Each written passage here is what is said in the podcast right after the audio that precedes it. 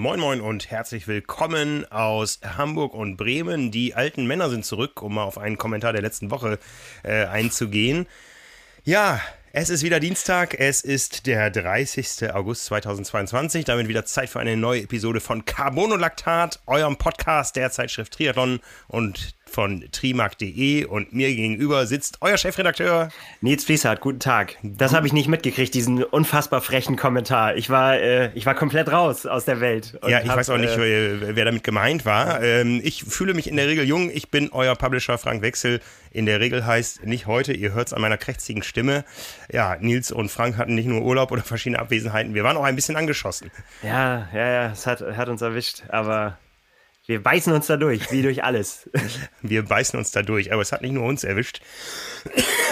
Also, wir hatten eigentlich diese Woche vor, den großen Kona-Auftakt zu machen in unserem TV-Studio, in unserem neuen, mit der ersten Kona Daily Show quasi, ähm, die dann äh, zu gegebener Zeit demnächst umzieht nach Kailua Kona, Hawaii. Wir wollten einen schönen bunten Auftakt machen, aber ähm, bei Spomedes gibt es momentan Bronchitis, Corona und so weiter. Daraus wird diesen Donnerstag nichts. Also die Show, die wir auch in der Zeitschrift ja. angekündigt haben, die verschieben wir einfach mal um eine Woche und darum machen wir den emotionalen Auftakt heute. Ganz genau. Ja, das Denn es, es ist so, wir, wir wiegen langsam auf die Zielgerade, ne? Verrückt, oder? Wahnsinn, Wahnsinn, es rückt so näher. Ich hatte mich so gefreut auf diese erste Show, aber auch aus Respekt vor den tollen Gästen, die wir haben, die auch nach Hawaii äh, reisen und da was reißen wollen, können wir das einfach nicht machen. Aber wie gesagt, aufgeschoben ist nicht aufgehoben. Und äh, darum versuchen wir eben in dieser Aloha-Episode die ersten Hawaii-Impressionen und Emotionen hoppla, rüberzubringen. Und ich huste hier nicht so, damit mir wieder jemand am Pier eine Schachtel Ricola überreicht, wie das schon mal so war. Aber das dürft ihr natürlich trotzdem tun. Wir, wir äh, Bestechungen in Form von Süßigkeiten sind immer gern genommen. Immer gern genommen. Fängt an am Gate, oder? Absolut, absolut. Ja, in wenigen Wochen ist es soweit. In vier Wochen äh, wird diese Episode schon aus der Sonne kommen, zumindest äh, teilweise. Wir reisen in Etappen an. Ähm, und können jetzt mal ein bisschen einsteigen in das, was uns erwartet, denn das Starterfeld ist komplett. Ja, ähm, so komplett es sein kann. Es gibt immer wieder Überraschungen. Eine positive gab es gestern, eine denkwürdige vielleicht heute noch. Darüber reden wir heute über verschiedene Themen, äh, die Kona betreffen. Aber bevor es soweit ist, machen wir noch einmal einen Moment Werbung. Mit uns nach Kona reist natürlich auch unser Partner AG1. Die sind Präsenter dieser Episode. AG1, das wisst ihr, das sind 75 hochwertige Inhaltsstoffe aus echten Lebensmitteln zur Unterstützung eurer Nährstoffversorgung. Das sind Vitamine, Mineralstoffe, Botanicals, lebende Kulturen und noch viel mehr kommt dabei zum Einsatz. Die Pulverform von AG1 unterstützt dabei eine effiziente Aufnahme im Körper, denn manchmal ist weniger einfach mehr. Ihr löst einfach einmal am Tag einen Messlöffel oder ein Travel Pack in 250 Milliliter Wasser auf oder ihr bereitet euch ein leckeres Smoothie ganz nach eurem Geschmack. Egal, ob ihr als Profisportler oder Altershelden unterwegs seid oder ob ihr euch Paleo, Keto, vegan oder sonst wie irgendwie modern ernährt. Für alle Hörerinnen und Hörer von Carbon Lactat hat AG1 ein besonderes Angebot. Bei eurer Erstbestellung unter athleticgreens.com slash carbonlactat bekommt ihr nicht nur die praktische Shakerflasche und die Aufbewahrungsdose dazu, sondern auch 10 Travel Packs für unterwegs, zum Beispiel für eure Kona-Reise. Den Link zu diesem Angebot und zu vielen weiteren Informationen über AG1, den findet ihr natürlich auch in unseren Show Notes. Ja, Nils, Kona ist komplett. Wir können ja noch mal so ein bisschen aus dem Nähkästchen plaudern. Du warst im Urlaub und kamst einen Anruf. Ähm, und auf einmal war der Schock da, Jan Frodeno ist nicht mit dabei. Wir haben ja, ja. das Thema schon ausführlich äh, besprochen, aber Jan Frodeno ist natürlich, auch wenn er nicht auf Hawaii ist, nicht aus der Welt. Ja, das war jetzt ein Wortspiel. Wahnsinn. Ja, hat ein bisschen gedauert, bis es gedämmert ist bei mir, aber Chapeau. Ja. Ja, er hat ein äh, großes Interview in der Welt gegeben. Äh, übrigens eine Tageszeitung, die so modern aufgestellt ist, dass sie dieses Jahr auch aus Hawaii berichten wird. Da freuen wir uns sehr drüber, dass auch Medien, die außerhalb der Triathlon-Bubble sind und äh, ganz andere Zielgruppen erreichen, äh, sich dieses Spektakel antun werden. Nicht antun werden, sondern sich diese Reise, die ja wirklich anstrengend ist, antun werden, um äh, das Ganze mit zu zelebrieren. Sagen wir es mal so. So ist es. Jetzt ne? hast du aber gerade mal die Kurve gekriegt. Aber so aber ist es. Es schwingt ja immer mit. Es, ist, es wird für uns äh, sehr, sehr anstrengend, wenn man ein bisschen rumheulen darf. Aber wir freuen uns darauf. Ja, ja, klar. Genau, genau. Aber ähm, ja, Jan Frodeno hat ein Interview in der Welt gegeben ähm, und so ein bisschen Einblick in seine Welt gegeben, die ja nicht mehr Girona zentriert ist. Ja, genau. Also das äh, ist ja jetzt schon seit ein bisschen längeren. Wir erinnern uns darauf, das geisterte ja auch so durch die Szenen, die, ähm, die Screenshots von den, ähm, ähm, wie soll man sagen, Immobilienseiten, wo seine Villa zum Kauf äh, stand. Sehr spektakulär. Also man kannte sie ja schon so ein bisschen damals von seinem, äh, von seinem Try at Home. Und äh, jetzt konnte man dann auch so sehen. Ja, das, ähm, das, war ja öffentlich, also dass die ganzen Räder ihm gehörten, ja. das war klar, weil da Canyon draufsteht. Äh, ob dieses Auto ihm gehörte, wo Porsche drauf stand, ja. Das darf ja gar nicht. Er wird ja von einem ganz anderen äh, Autohersteller gesponsert. Wie könnte genau. das? Dieses Auto ähm, steht inzwischen auch woanders. Da kommen wir gleich zu. Ja, genau. Ja, ja du, du hast es angedeutet, er ist, äh, er ist umgezogen nach Andorra. Also das so der, der, na, nachdem er, äh, man, damit man, nachdem man fast das Gefühl hat, dass Jan Frodeno für Triathleten Andorra, äh, nicht Quatsch, Andorra, Girona groß gemacht hat als äh, großes Ziel, ist jetzt, wo alle nach Girona fahren und irgendwie Trainingslager machen und äh, einmal gucken wollen, durch die Altstadt ihr Rad bewegen und schieben und äh, Kuchen essen und Kaffee auf den Spuren von Jan Frodeno. Ähm, ist er jetzt der Spur von anderen äh, Athleten gefolgt nach Andorra. Und, äh, wir haben immer ja. gesagt, wir müssen da mal hin nach Girona. Wir waren beide noch nicht da. Ja, ja, ich glaube, das können wir uns ja, jetzt sparen. Zu spät, ne? jetzt ist jetzt ist zu spät. Markus Baranski, unser Kollege, war da und hat äh, für uns da den Vlog reingehauen, ganz genau. Und genau. Äh, Anna war ja auch da beim ähm, beim Scray 100. Ja, und jetzt äh, müssen wir vielleicht mal nach Andorra. Andorra, Andorra ist bei mir immer jetzt gerade so in diesen äh, Tagen, ist, ähm, wo, wo, wo die Podcasts über Jan Ulrich äh, und, und ähm, die YouTube-Filme oh, ja. ähm, groß äh, zu sehen waren und ähm, man das nochmal verfolgen konnte. Damals sein, sein 97er Tour de France-Sieg. Äh, da ist natürlich das Stichwort Andorra für alte Radsportfans, ist das damit immer verankert gewesen. Aber ähm, ja, mit, mit, äh, mit Cameron Wolf, äh, der finde ich so, der war so der Erste, der bei mir so hängen geblieben ist, irgendwie so. Aber ähm, der, der das als Trainingsdomizil da aufgeschlagen hat, war dann tatsächlich so Jan Frodeno irgendwie, als es dann äh, auf einmal diese Rocky-Bilder von ihm auftauchten, wo er da äh, die Berge hochgelaufen ist und so weiter. Ja, das wissen wir mittlerweile alles jetzt schon mit äh, Achillessehnenverletzungen und so weiter. Und da hat er in diesem Interview einfach auch nochmal ja, nochmal echt einen Einblick gegeben in, in den Verlauf, in sein Seelenleben.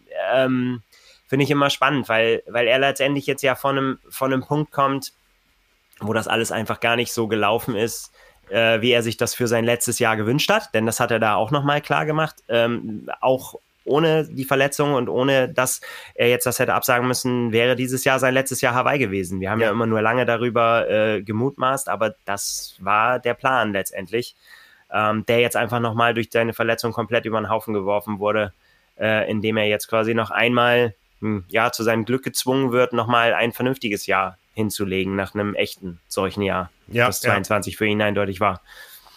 Ja, ne, ich, ich meine, für die Triathlon-Szene natürlich eine ähm, schöne Nachricht, dass er uns erhalten bleibt. Ja, ähm, äh, genauso hätten wir uns natürlich über einen Kona-Sieg äh, 2022 mit ihm gefreut. Aber ähm, ja, ich sag mal, wir, wir können damit leben, er muss wahrscheinlich damit leben, wenn der Plan mal so war, ich höre auf äh, am Ende dieses Jahres, dann nochmal so die Motivation für ein ganzes Jahr zu schaffen. Wenn es einer schafft, dann ist es Jan Frodeno.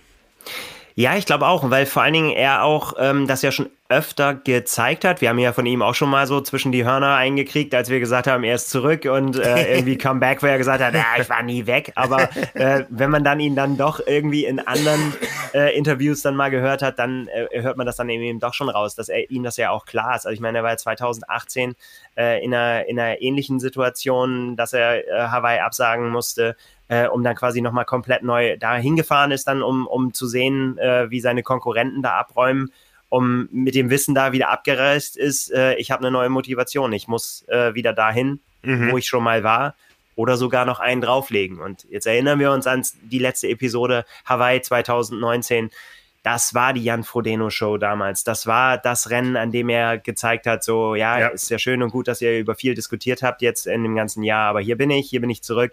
Ich bin besser als je zuvor. Ja, und vor dieser Aufgabe steht er jetzt ein weiteres Mal. Ne? Äh, da hinzufahren, ein Jahr jetzt äh, natürlich auch bei alter aller Neutralität, weil das wünsche ich allen Athleten, ist, dass sie äh, verletzungsfrei bleiben, dass sie ihre Ziele so äh, umsetzen können, wie sie das wollen. Steht jetzt ein Jahr vor Jan Frodeno, ähm, in dem er nochmal so ein richtig, richtig definiertes Ziel hat. Ne? Und nicht Absolut. einfach nur sagen, so, ja, ich, mh, ich will wieder zurück und irgendwie nach, und das war ja irgendwie diese solchen Saison, selbst wenn es für ihn für Hawaii geklappt hätte, wäre das immer mit dem Hinterkopf gewesen, hält die Achillessehne, wie viel kann ich riskieren, ist jetzt mein letztes Rennen, wenn's, ne, das, das sind alles Sachen, die hätte er dieses Jahr mitgeschleppt. Wenn denn alles so läuft, ähm, wie es laufen kann für ihn und seine Achillessehne dann letztendlich ausgeheilt ist, er diese Verletzung, die er jetzt hat, überwunden hat, den Aufbau mhm. wieder vernünftig machen kann, ja, dann, dann weiß er ja, was er, was er rein fitnessmäßig allein auch diese Saison schon erreicht hat und mhm. wo er stehen kann. Und äh, das haben wir schon immer gesagt, Jan Frodeno fährt nirgendwo hin, wenn er, wenn er nicht der Überzeugung ist, dass er der Beste ist. Und das ist ja. halt einfach auch so. Das sagt er in dem Interview auch nochmal ganz klar. Für ihn ist dieses Fenster natürlich wahnsinnig klein. Ne? Dieses, die, die, dieses, dieses, ähm, es kann, es zählt einfach nur der Sieg. Einfach irgendwo hinzufahren äh, und zu sagen, so, naja, aber ich bin heute mit meiner Leistung zufrieden das funktioniert für ihn nicht mehr. Nicht nee. mit seinem, nicht mit seinem äh, eigenen Anspruch. Ja. Und seien wir so ehrlich, auch nicht den Anspruch, der an ihn gestellt wird. Absolut. Ne? Ich meine, wir wissen natürlich, er ist im nächsten Jahr über 41 Jahre alt, wenn er da startet. Äh, dieses glorreiche Hawaii 2019 ist dann auch schon wieder vier Jahre her. Ja, also ähm, sein, sein Olympiasieg ist dann 15 Jahre her. Das muss man sich mal vorstellen. Ja, ja ähm, ich meine, wenn ihm das gelingt, ja, und das darf man, glaube ich, nicht alleine in mit dem ersten Platz messen. Wenn ihm da ein richtig gutes Rennen gelingt, dass er mitbestimmt und so weiter, dann wäre das, glaube ich, äh, die Krönung einer der größten Sport Sportlerkarrieren äh, überhaupt weit über den Triathlon-Sport hinaus. Aber äh, bis dahin äh, kann noch viel passieren und niemand weiß es besser als Jan Frodeno. Ja, absolut. Ne? Ja, das ist das äh, Spannende. Ich meine, du hast das Alter angesprochen, irgendwie in äh, wenigen Wochen beginnt die Football-Saison in den USA und das äh, Tom Brady, mit dem er auch immer öfter verglichen wird, jetzt komischerweise, aber, weil es einfach beides so, ich sag's jetzt mal liebevoll, alte Säcke sind, die aber ihre, ihre, ihren Sport einfach dominieren. Ne? Und auch bei Tom Brady wurde schon so oft gesagt, ah, der ist alt, der kann das nicht mehr und der wird nicht mehr und dann ist er trotzdem Super Bowl Champion du, geworden. Du, du, wir, wir, wir, nennen diese Episode einfach so wie diesen Leserkommentar, die alten Männer sind zurück. Ja, das passt ja, ja genau. Es passt. Und äh, ich, ich, ich glaube, also ohne, das sagte Jan Frodeno ja auch in jedem Interview, ohne sich selbst so, ne, also er sagt ja, ich will mich nicht mit Tom Brady vergleichen, ähm, aber ich glaube, so die Szene darf das einfach, die Triathlon-Szene kann das durchaus, die kann durchaus äh, sagen, ähm, unabhängig davon, dass im Football natürlich Milliarden gescheffelt werden und im Triathlon nicht, äh, sind die beiden diejenigen, die einfach den Sport dominieren Absolut. und über Jahre dominiert haben.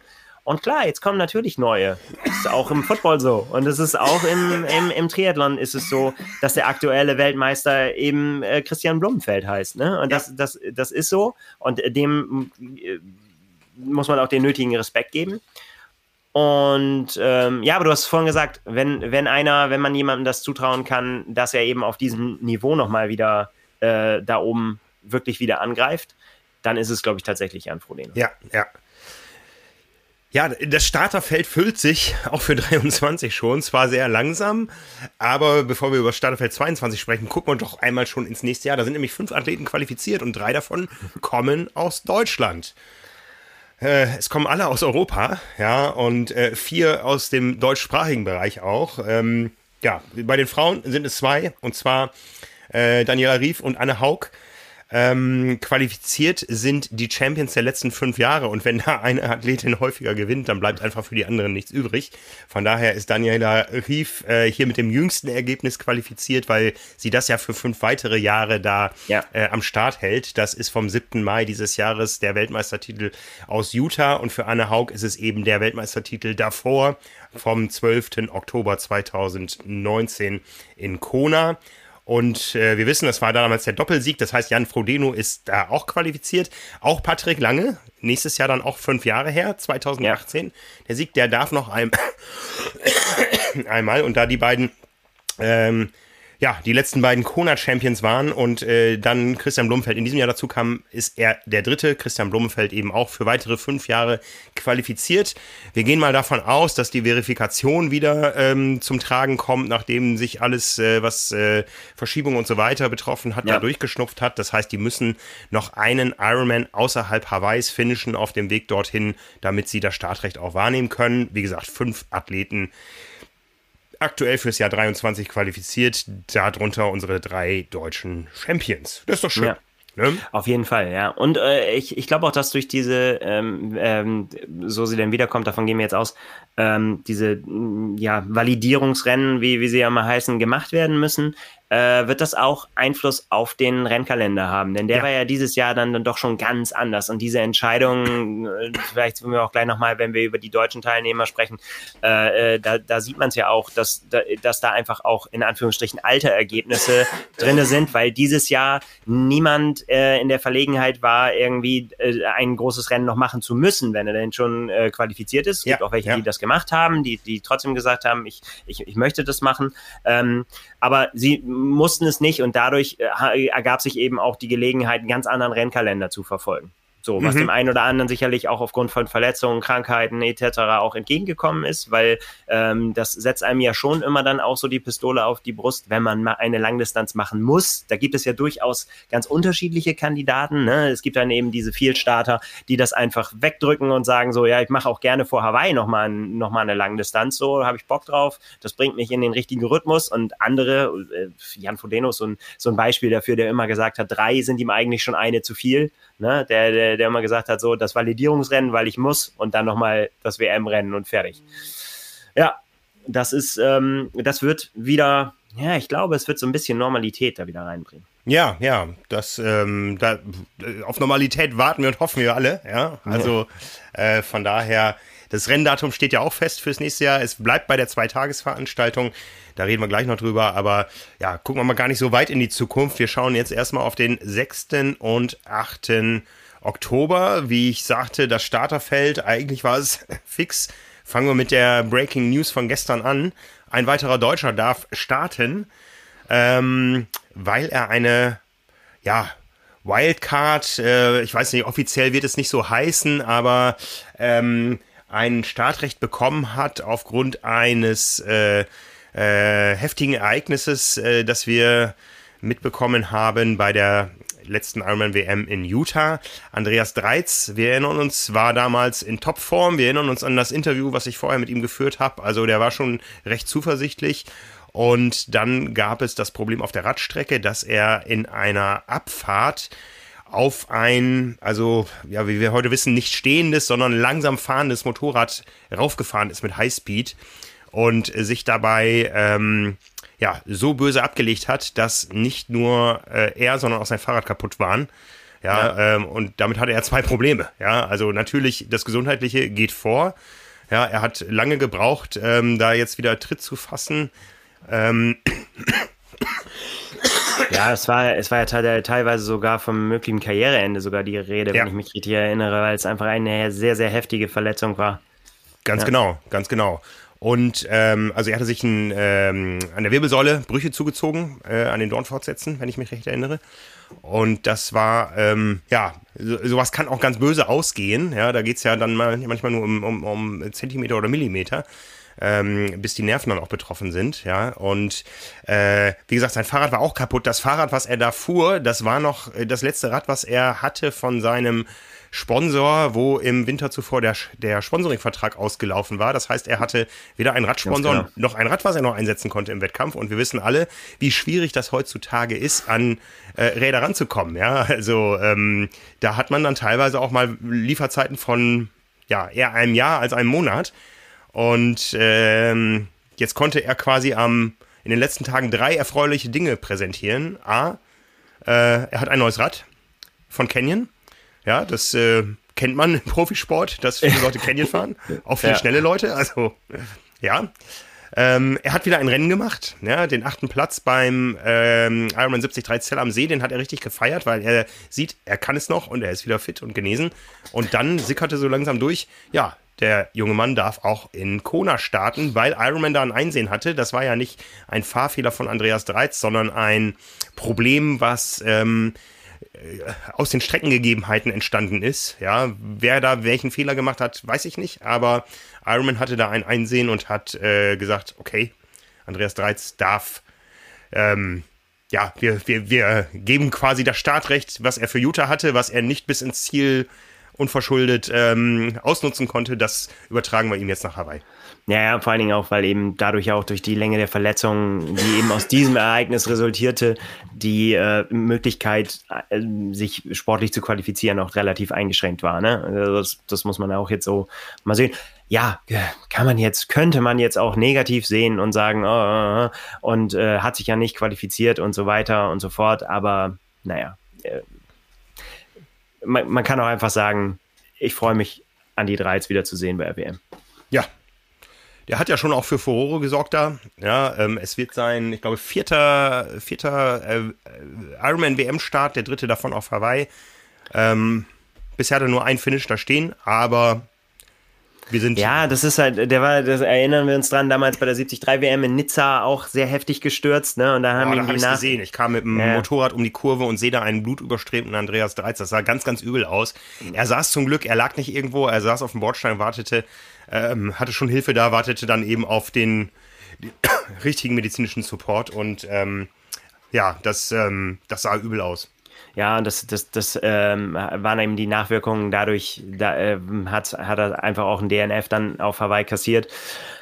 Ja, immer einer, der für Furore sorgen kann mit, ne? Darf man noch nicht vergessen, ne? Rotsieger, äh, das ist ja immer was, was ich immer sage, so wenn das im Briefkopf steht, dann ist das immer was, von dem man den Hut ziehen muss und mhm. äh, das, das, das wird man nicht so irgendwie und irgendwie so nebenbei. Und ja. äh, auch nicht, weil es irgendwie ein schwaches Starterfeld war oder so. Nee, Deswegen, nee. also da, man, man, man muss dann immer alle ja, Eventualitäten berücksichtigen und so weiter. Und ich, ja, so, ich, ich, ich bin sehr gespannt, äh, auf für was er fähig ist. Er sagt also, er hat ja, hat's ja auf Instagram gesagt, er freut sich sehr über seinen Platz, den er jetzt in Zell am See mhm. ähm, äh, erreicht hat. Vor allen Dingen auch, weil er weiß, dass auch das, was so im Training und so vorher auch, ähm, auch, auch war, echt echt gut funktioniert und auch jetzt so die, die Erholung nach dem Rennen sehr, sehr gut funktionioniert hat.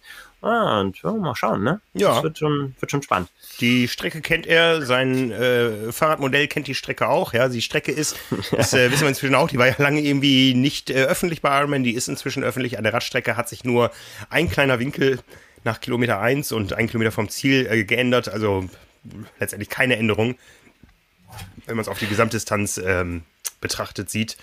Und, Wir haben ja immer, immer spekuliert, ob dieser unsägliche Abstecher durch, äh, durch das Industriegebiet irgendwann mal wegfällt. irgendwann, aber nein. Äh, ja gut, irgendwie muss man auch die, die Kilometerzahl ja voll kriegen, ne? Ganz genau, ja. Ja, ähm, gehen wir mal chronologisch vor. Fangen wir mal an mit äh, Ladies First, denn die Ladies starten am Donnerstag. Darüber gibt es auch viele Diskussionen. Das ähm, ist ja auch fürs kommende Jahr angekündigt, dass äh, du hattest das irgendwo noch verifiziert, dass die Frauen auch am Donnerstag starten werden und die Männer am Samstag. Ja. Ähm, was wir schon sagen können, ähm, dieses Jahr ist das ZDF für die Übertragung zuständig. Das Frauenrennen, sagen, nennen wir es mal Frauenrennen, auch wenn ein paar Age-Group-Männer am Start sind, am Donnerstag wird live im Stream übertragen. Vom Männerrennen, so wie wir es bisher wissen, wird der Start live im Fernsehen übertragen, im großen Fernsehen, im linearen, wie man früher sagte, oder wie das mal früher so war, als man noch mit dem Drehschalter den richtigen Sender suchen musste. äh, und dann geht es im Stream weiter und dann äh, kennen wir den Samstagabend, dann kommt immer das aktuelle Sportstudio und ab dann geht es weiter aus Kailua Kona, bis eben der Männersieger dann auch im Ziel ist, zwei Tage nach den Frauen. Ja, es gibt, äh, die einen sagen so, die anderen sagen so, ja, also es gibt, äh, ich glaube so die Mehrheit der Stimmen sagt, das ist ungerecht für die Frauen, die kriegen viel weniger Coverage ab, weil wer guckt denn schon an beiden Tagen? ich glaube, man kann das durchaus ein bisschen differenziert sehen. Was ist deine Meinung? Ich bin mal gespannt. Ja, also ich, äh, ich sehe es schon auch so. Also ich meine, klar, wer, wer guckt das äh, an beiden Tagen? Ja, Hardcore-Fans und äh, wie, wie wir auch, wenn wir jetzt da nicht vor Ort wären, wenn, natürlich würden wir an beiden Tagen gucken. So, es ist, ist ja klar. Aber es geht, glaube ich, bei diesen Überlegungen dann eher um die breite, um die breite Masse. Äh, Wobei da tatsächlich auch, da müsste man sich jetzt mal die, die Infos vom Fernsehen haben. Ob die uns das jetzt auftischen würden, wäre natürlich wieder die nächste äh, Geschichte, was sie glauben. ja. äh, wie die Einschaltquoten sein werden.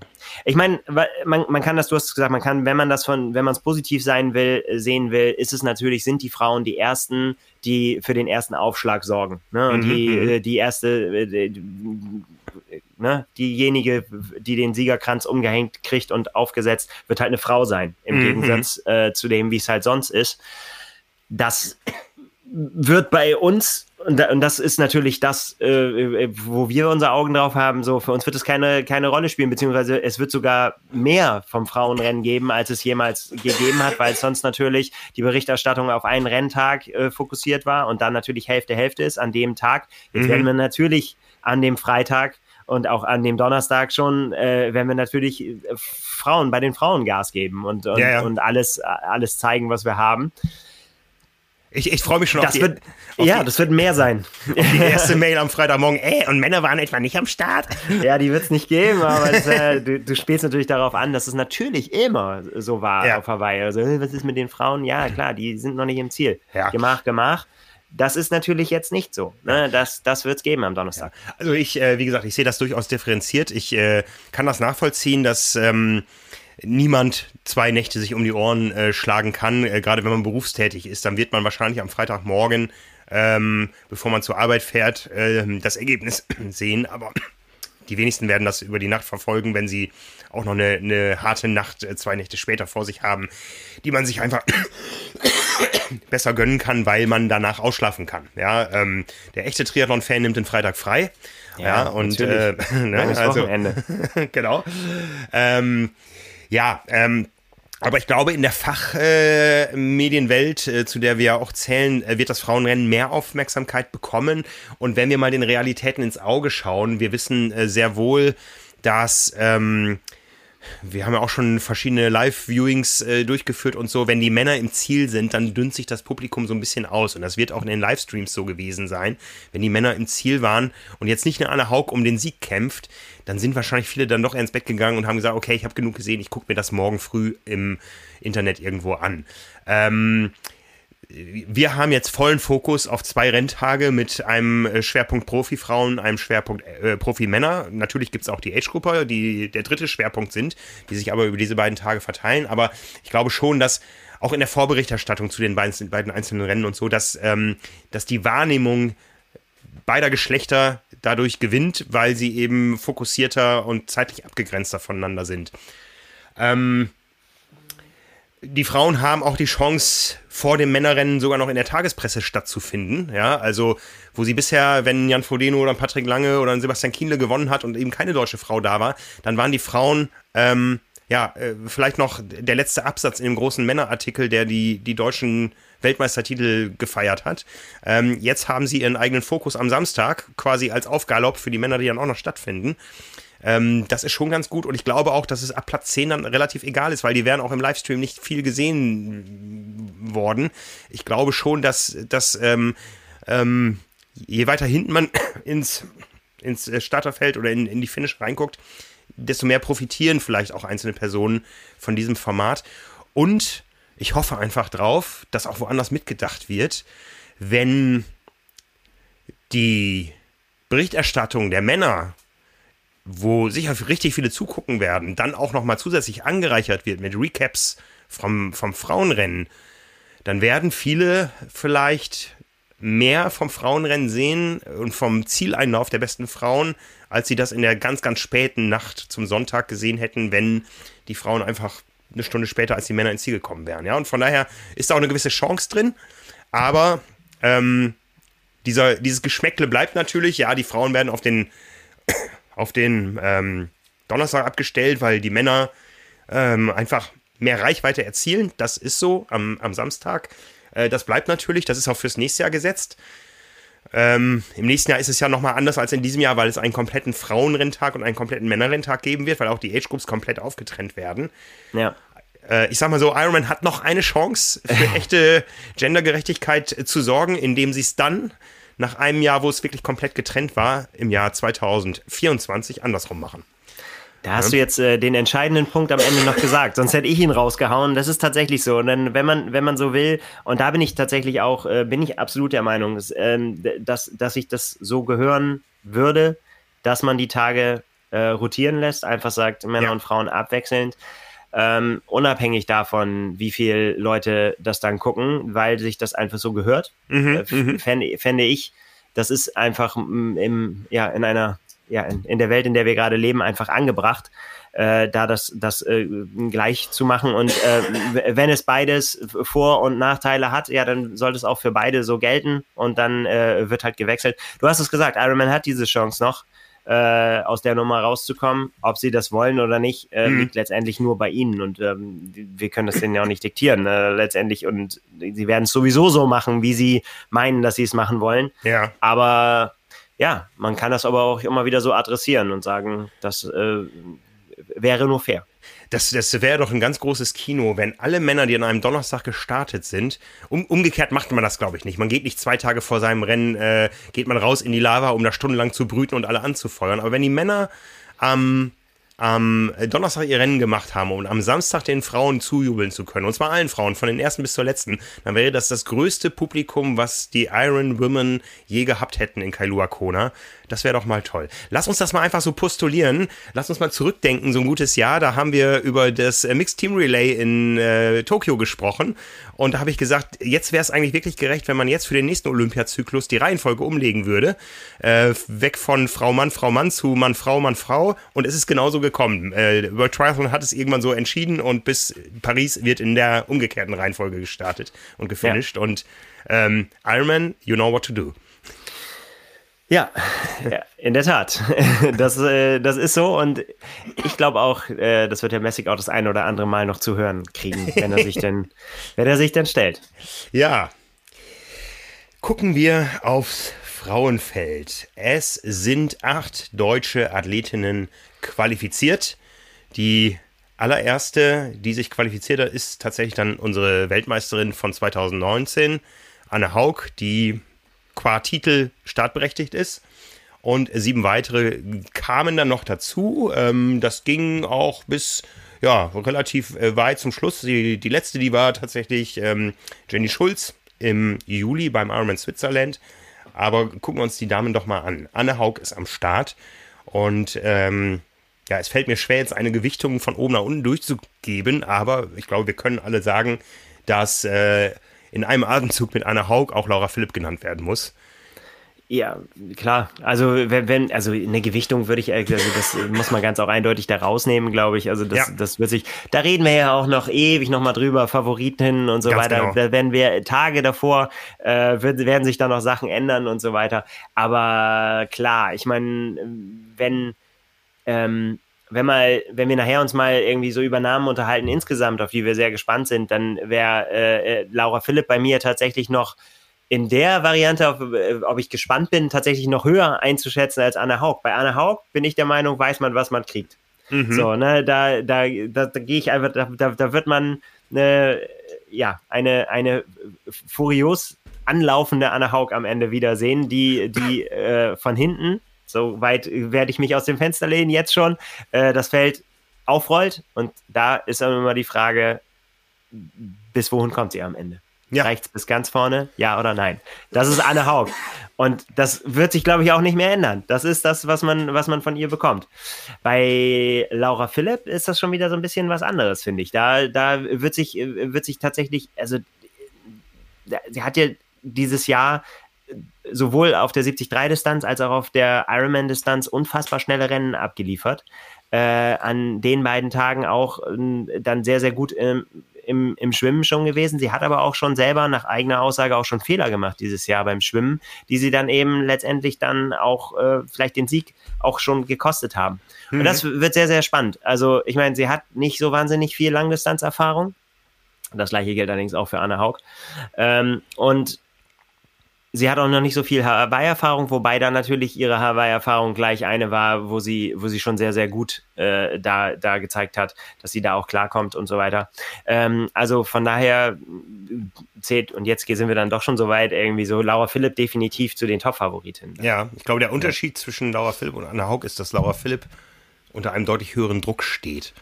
Anna Haug hat das schon mal gewonnen. Laura Philipp hat so viele Dinge richtig gerockt dieses Jahr und was sie nicht rocken konnte, war die Ironman-Weltmeisterschaft in Utah. wo sie ähm, sich krank melden musste, nicht, nicht anreisen konnte.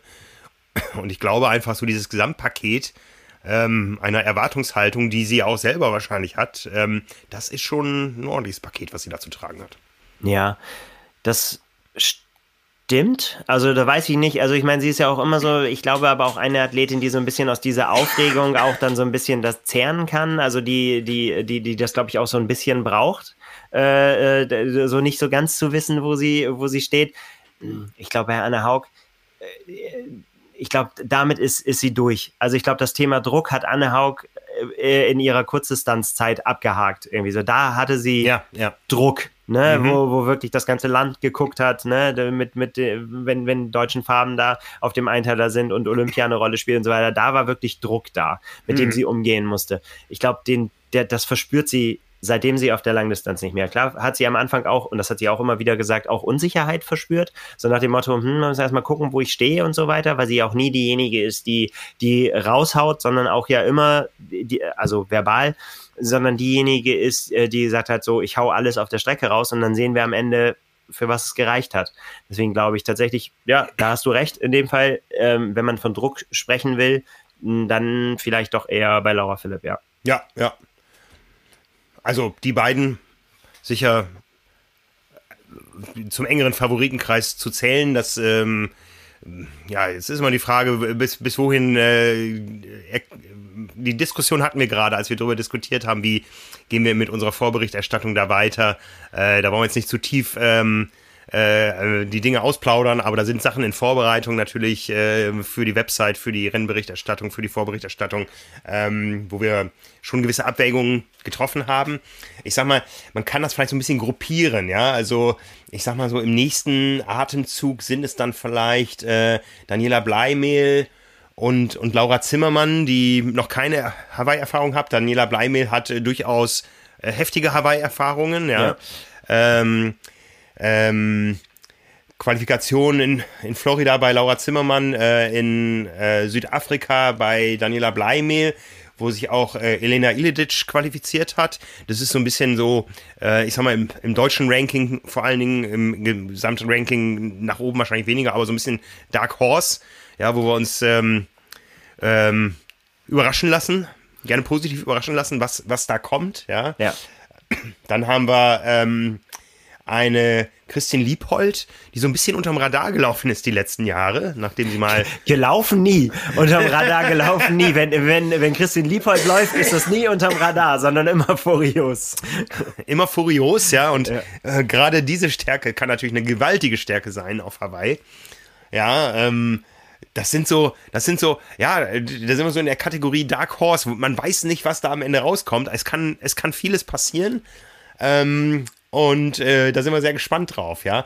Äh, Svenja Tös, ja, auch, auch, auch so ähnliche Kategorie, kann furios aus, äh, auflaufen. Es gab viele Diskussionen jetzt nach ihrem ähm, Rennen in Irland, beim Ironman Irland, nach ihrer Disqualifikation. Ähm, ja, das, das muss ja auch nochmal aufbearbeitet werden. Sie, sie hat mir gesagt, dass sie gar nicht sicher ist, ob sie auf Hawaii starten kann, weil ähm, Irland einfach ein denkwürdiges Erlebnis war, was eben auch nicht von Preisgeld gekrönt war, obwohl sie als erste durchs Ziel gelaufen war.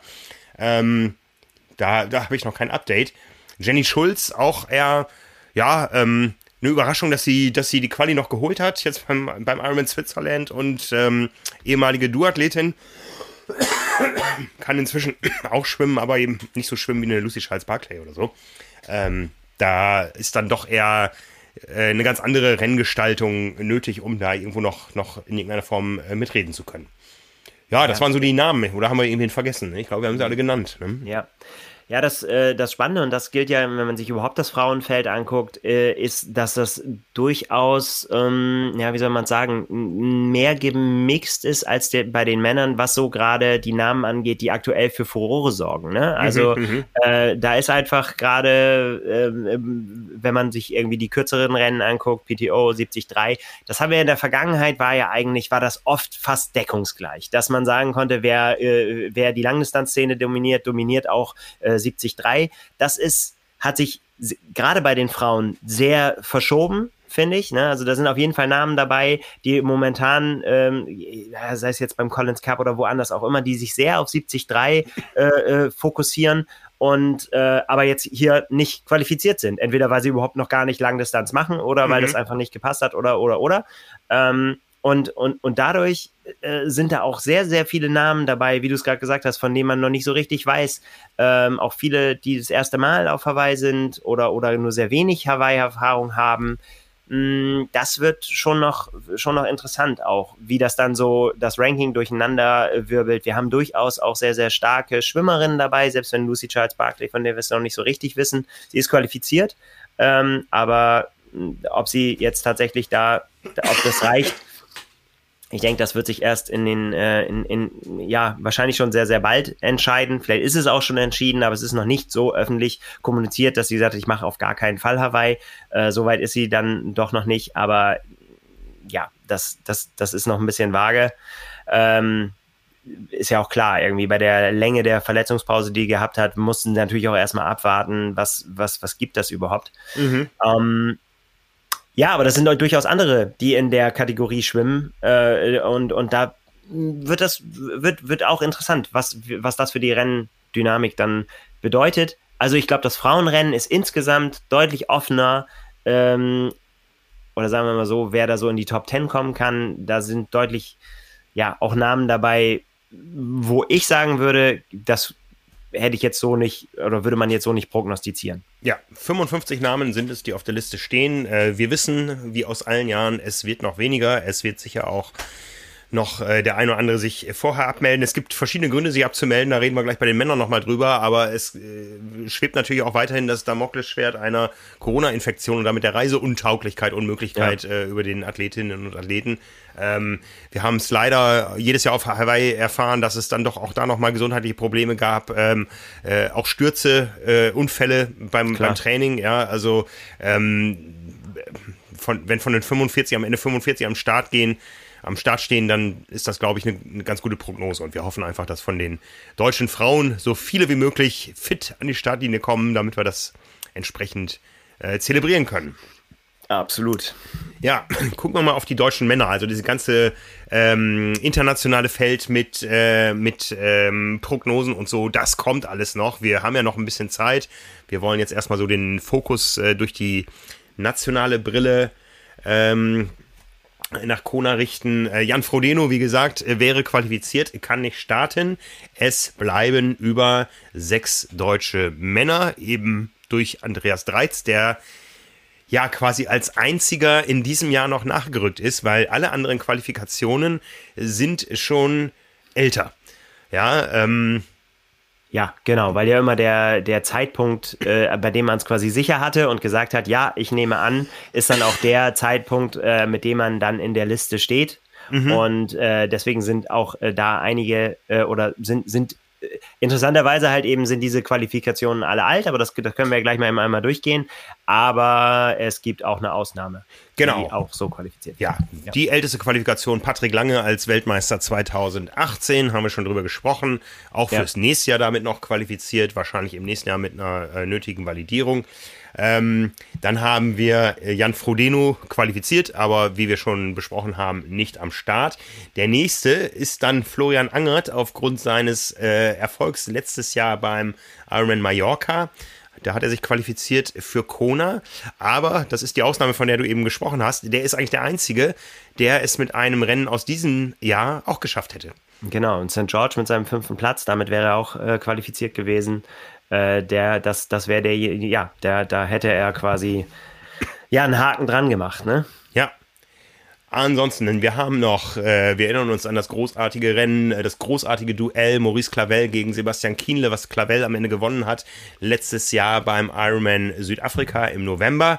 Und dann hatten wir kurz danach, nee, äh, ja doch zeitlich tatsächlich kurz danach, weil es zeitversetzt war, in einer anderen Zeitzone, aber am gleichen Tag Paul Schuster, der sich beim Ironman Cozumel qualifiziert ja. hat. Im, das war ein äh, wildes Wochenende. ein, ein, wildes Wochenende mit dem, mit dem äh, Rekordrennen, nennen wir es mal so, von Christian Blumenfeld. Aber alle Männer, die, auch, die in diesem Jahr noch aufspringen wollten auf den, auf den Kona-Zug, äh, haben sich die Zähne ausgebissen und äh, haben den Slot nicht mehr lösen können. Ja, da fehlen ein paar große Namen, wie Boris Stein, wie Christian, äh, wie, wie, wie äh, Nils Frommholt, ähm, wie äh, Andi Böcherer, der aber auch schon gesagt hat, dass er seine Karriere beenden wird. Also da sind wirklich äh, einige Namen dabei, ähm, Markus Herbst und so, die die es echt noch versucht haben bis zum Schluss. Mhm. Ähm, äh, Franz Löschke, ja, also da fehlen wirklich viele, viele große Namen, wo wir am Ende des letzten Jahres eigentlich dachten, okay, das werden noch mehr, da kommen noch welche dazu, aber es kam tatsächlich niemand mehr dazu. Im Jahr 2022 Qualiflaute aus deutscher Sicht. Ja. Ja, mhm, ja, äh, ja du hast es, äh, du hast gesagt, tatsächlich einige Namen, äh, die es dann wirklich nicht mehr geschafft haben. Ähm, andererseits glaube ich, dass in einem, in einem normalen Jahr äh, mit, mit Validierung ähm, dann auch solche Namen wie, ähm, ja, wo man es natürlich immer hätte, wenn und aber und so weiter, ähm, aber ich, ich glaube schon, dass der Rennkalender bei dem einen oder anderen dieses Jahr einfach auch anders ausgesehen hätte, wenn mhm. ein Ironman dazwischen hätte passen müssen. Und ähm, ja, das müßig darüber zu spekulieren, wer denn dann da vorne gelegen hätte. Aber das werden, werden wir dann wieder erst wieder sehen ja. äh, in, im, im nächsten Jahr. Ja. Ja, Patrick Lange. Mm. Ja, unser ja. Ver Verble verbleibender Champion. Ähm, nein, nicht ganz richtig. Auch Sebastian Kienle ist ja, ja. Champion gewesen. Ähm, hat aber quasi sich jetzt neu qualifiziert, neu qualifizieren müssen, weil sein äh, Champion-Startrecht, was es früher mal lebenslang gab, ja, also früher durften äh, hat ein Hawaii-Sieg zur lebenslangen Qualifikation des Ironman Hawaii geführt. Das wurde dann irgendwann äh, verkürzt auf diese fünf Jahre. Ja, also ich weiß gar nicht, ob das noch gilt, ob jetzt ein Norman Stadler, wenn er eine Profilizenz lösen würde, oder ein Thomas Hellriegel äh, oder ein Mark Allen. Ich glaube, Mark Allen darf immer starten, wenn er möchte, aber ich glaube ähm, auch. Ne? Das, das, Thema Wildcard wird dann wieder, wenn, wenn du einmal in der Ironman Hall of Fame bist, dann darfst du, glaube ich, auch immer starten, wenn du möchtest. Ganz genau. Ne? Ähm, ja, aber äh, wie gesagt, äh, Patrick Lange, Sebastian Kienle, das sind sicher zwei, über die man viel reden wird in nächster Zeit. Von Sebastian Kienle wissen wir, das wird seine seine Abschiedsvorstellung in Kailua Kona. Er macht im nächsten Jahr noch andere Rennen, aber äh, der Ironman Hawaii wird für ihn das letzte Mal. Der feiert das richtig, ja, der macht schon so einen Countdown mit äh, ganz vielen Impressionen, die er über die Jahre auf Hawaii gesammelt hat. Und ja, äh, ich glaube, der freut sich richtig drauf. Ja, ähm, und, und, ich freue mich als, als Beobachter der Szene äh, extrem über diese Serie, die er gemacht hat. Also er hat quasi angefangen mit 2012 und hat äh, einen längeren Instagram-Post äh, geschrieben zu seinen jeweiligen WM-Teilnahmen. Und ähm, äh, ja, schließt sich der Kreis, wäre bei mir jetzt falsch, weil mein Kreis schließt sich nicht, aber äh, das ist, fällt interessanterweise genauso in die Zeit, wo, wo, wo Triathlon angefangen hat, mich zu begeistern. Ich habe 2012 meinen ersten Triathlon gemacht mhm. und äh, bin logischerweise damit dann sofort in Kontakt gekommen, also aus der Rennradzeit als Technikbegeisterter äh, Mensch äh, ist mir Sebastian Kienle damals natürlich sofort als der Athlet äh, unter diesen Verrückten, wie für die ich sie damals noch gehalten habe, sofort aufgefallen bei den Triathleten, weil er natürlich der Radfahrer war, der, der immer auf alles Wert gelegt hat und so weiter, ähm, äh, an, auf Details geachtet hat und, äh, und deswegen finde ich es ganz, ganz, ganz großartig, äh, nochmal diese, die, seine Rückblicke da zu lesen auf Instagram. Ähm, einfach weil es mich auch nochmal so zurückbringt. So der 2013 war für mich äh, der, der, der erste Ironman, wo ich, wo ich gesagt habe, so ja, da bleibe ich jetzt auf, ne, das will ich mir jetzt angucken, das will ich auch irgendwann mal machen. Das, da, da, da, da hat Sebastian Kienle bei mir persönlich in meiner Entwicklung einen ganz, ganz, ganz großen Anteil, weil er derjenige, der Athlet war, zu dem ich hingeguckt habe und, äh, und gesagt habe, so, wow, das ist gut. So ein, ein Radfahrer, der, der auch, der nicht schwimmen kann, so wie ich. Obwohl, also überspitzt, ihr wisst, wisst was ich meine. Ich ähm, natürlich äh, in einer anderen Welt unterwegs, aber äh, im Vergleich zu seinen äh, Konkurrentinnen halt Probleme beim Schwimmen hatte, dann alles auf dem Rad rausgehauen hat, um dann zu sehen, für was es reicht. Und das Schöne bei Sebastian Kienles Hawaii-Teilnahmen ist ja tatsächlich, ähm, dass er sich so hochgearbeitet hat, ne? Dass, äh, äh dass er in, in, in einem Jahr dann diese, da, 2012, das wäre eigentlich schon sein Jahr gewesen. Da, da war, hat er vorne gelegen. Mhm. Er, hat, hat Minuten rausgefahren auf dem Rad, um dann äh, durch den Platten ausgeblendet rennt zu werden. Immer noch für mich so einer der größten. Und ich glaube auch heute, das schreibt er auch, ärgert er sich da äh, sehr drüber, weil er auch selber weiß, dass da quasi sein, möglicherweise sein erster Sieg äh, da auf der Straße liegen geblieben ist, weil er aus aerodynamischen Gründen, man muss es sich immer noch mal auf der Zunge zergehen lassen, die Ventilverlängerung rausgeschraubt hat, um dann das Loch dicht zu kleben in seiner Felge. Und dann hat er einen Platten gehabt und dann hat er äh, nicht die Luft mehr rausbekommen. Aus, äh, ne, er konnte den Reifen nicht runterziehen, weil eben die Restluft im, im das kennt man ah, vielleicht, ne, da ist ah, immer noch ja. ein bisschen Druck drauf und der Druck war so hoch, dass der den Reifen nicht runtergekriegt hat. Ah. Und das hat ihn Minuten, Minuten, viele, viele, viele, viele Minuten gekostet äh, und wahrscheinlich auch den Sieg. Das ist natürlich ähm, Spekulation, weil man nie weiß, was bei einem Marathon noch passieren kann. Aber das war 2012 äh, und dann 2013 es gibt, ähm, es gibt, kurz, es gibt zwei Situationen, ja. da, da, da, streckt sich Zeit ins Unendliche. Das eine ist, wenn du ähm, mit einer Autopanne, gibt es heute ja nicht mehr, aber die älteren, äh, älteren die, die, alten Männer sind wieder da. Die Älteren erinnern sich noch, wenn du mit einer Autopanne an der Autobahn Haltebucht irgendwo standst und auf den ADAC gewartet hast. Ja, du bist der einsamste Mensch der Welt, auch wenn im äh, Halbsekundentakt andere Menschen an dir vorbeifahren. Und das andere ist, wenn du mit einer Reifenpanne am Streckenrand stehst und in die Gesichter derer äh, guckst, die eigentlich völlig abgeschlagen waren, aber nun auf einmal vor dir landen und diesen Moment genießen. Ja, also ja. Äh, ich spreche bei beiden aus Erfahrung. Ja, ja, ja. Das ist es, das ist es. Und äh, man sieht dann, aber ich meine, das ist auch das, ähm, ja, da, ach, da gibt es aber auch so viele Beispiele für, dass man auch dann wieder ruhig bleiben muss. Ne? Dafür ist so ein Ironman einfach so verdammt lang und der ganze Tag ja, ja. ist so, da, da erinnere ich mich an, nee, jetzt springen wir wild, aber an äh, diese Erzählung, wir waren ja nicht dabei, zwischen Andreas Rehlert und Patrick Lange, ne? wo, wo, wo, wo er in, äh, im, im Zelt gestanden hat. Die haben zusammen im, im Penalty-Zelt äh, warten müssen und ähm, ja, Patrick Lange, wenn ich mich richtig erinnere, ja, ja, sehr, sehr angeschlagen hat und Andreas Rehlert zu ihm gesagt hat, ruhig, Junge, du hast noch so viel Zeit, du bist so ein guter Läufer, das wird schon alles. Ja, und äh, ja, so kam es dann auch letztendlich. Ja, und ähm, ja, um nochmal auf äh, Sebastian Kiene zurückzukommen, und er hat halt dann diese, diese wahnsinnige Entwicklung genommen auf Hawaii, ne? Irgendwie von knapp äh, Podium verpasst, dann irgendwie dann nochmal ähm, ja, Vize-Weltmeister äh, zu, zu werden und dann mhm. letztendlich dann als er dran war in dem Jahr, äh, also von außen betrachtet dran war, aber er in, einem, äh, in, in, in, einem, in einer Verfassung war, die, die auch ja alles äh, weit von optimal war, er es aber dann trotzdem geschafft hat, ja, da ganz nach vorne zu fahren und das Ding nach Hause zu bringen. Ähm, das waren schon tolle, tolle Jahre. So. Mhm. Ne? Und äh, umso interessanter finde ich es, dass, dass man ja ihn jetzt in den letzten Jahren, muss man ja sagen, durch Corona auch, auch nie wirklich im, im Vollbesitz seiner, seiner ganzen Kräfte irgendwo sehen konnte und dann, dass er da wirklich einen ganz, ganz richtig rundum gelungenen Tag hatte. Ähm, das ist, ich, ich würde es ja so, so aus neutraler Sicht einfach auch wünschen, dass ihm das nochmal jetzt auf Hawaii gelingt. So, ob es mhm. dann irgendwie für ganz vorne reichen kann, da hat er ja selber schon auch in St. George gesagt, äh, würde man nicht von ausgehen. Ähm, aber dass er einfach so seine ganze Erfahrung, die er da gesammelt hat, irgendwie nochmal in die Waagschale werfen kann, einfach nochmal einen fantastischen Lauf legen, hinlegen kann, dass ihm ein fantastisches Schwimmen gelingt, das ihn in eine Position bringt, ähm, dann doch irgendwie noch mit dabei zu sein.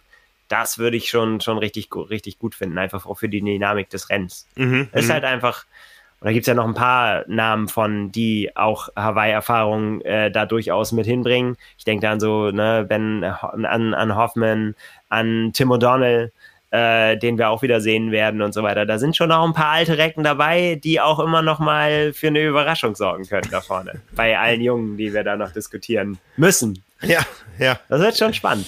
Ja, etwas jünger ist äh, Patrick Lange. Ähm, aber der hat es momentan schwer. Wir wissen, er hat im Juli Corona gehabt und äh, ja, hat die Folgen noch richtig zu spüren bekommen, jetzt auch beim Collins Cup, wo er in äh, seinem Match äh, Dritter wurde dann. Also da, ähm, ja, ist die Hoffnung groß, dass sich das alles wieder normalisiert äh, von den Trainingswerten her und so.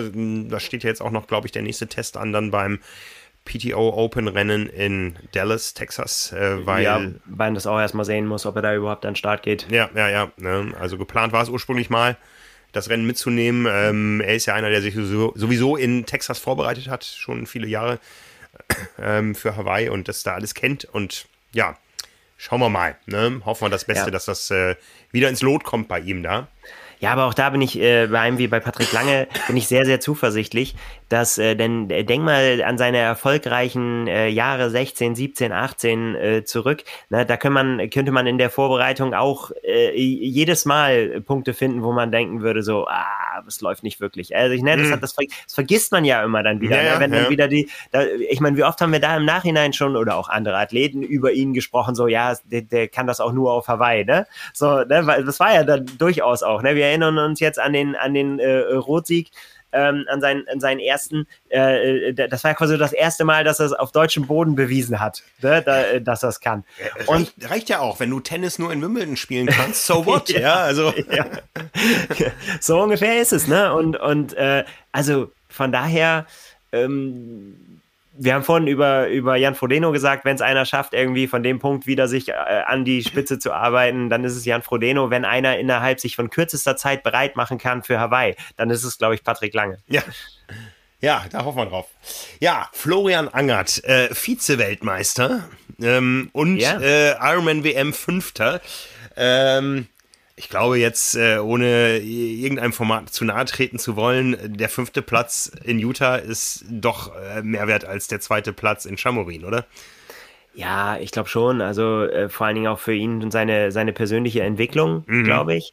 Ähm, und das ist ja bei Florian Angert sehr interessant zu sehen, dass das wirklich ja so ein, so ein kontinuierlicher Aufbau bei ihm ist. Ne? Also so keine, kein wirklicher, keine Schnellschüsse, sondern dass die ja auch durch eine lange Athleten-Trainer-Beziehung mit Philipp Seib ähm, da wirklich einen, ja, einen kontinuierlichen Aufbau hingelegt haben, der eben jetzt eben in den Top 5 gemündet ist ähm, in St. George und das ja, ihn sehr, sehr zufrieden gemacht hat. So, mhm. ne? Also nicht in dem Sinne zufrieden, so, ne, jetzt lehne ich mich zurück, sondern ähm, in, in dem Sinne, dass er, dass er sagen konnte, ja, es hat, es ist jetzt aufgegangen, da wo wir es hinhaben wollten. Und auch ja, wir erinnern uns auch St. George, alles andere als äh, äh, gut gelaufen da für ihn mit dem Schock, keine Verpflegung da gewesen und so weiter, seine Special Needs äh, nicht bekommen zum Halbmarathon und so weiter. Muss man ja auch immer, das sind dann immer so Sachen, die man immer noch im Hinterkopf haben muss und nicht das reine Resultat nur äh, ja. zu sehen. Ah, und das, das wird total spannend, wie, wie er jetzt, er hat den totalen Fokus ähm, auf Hawaii, momentan mhm. muss man sagen. Das hat er jetzt, ähm, war zugeschaltet bei der Zellernsee-Übertragung. Da hat, das, äh, hat er gesagt, er, er hat im Hinterkopf auch die 73 WM in St. George. Aber ähm, sein, sein Hauptfokus liegt auf Hawaii. Und ähm, der, das ist jetzt erstmal so. so. Ansonsten denkt er erstmal nicht weiter. Hört sich sehr fokussiert an. absolut, absolut. Ne?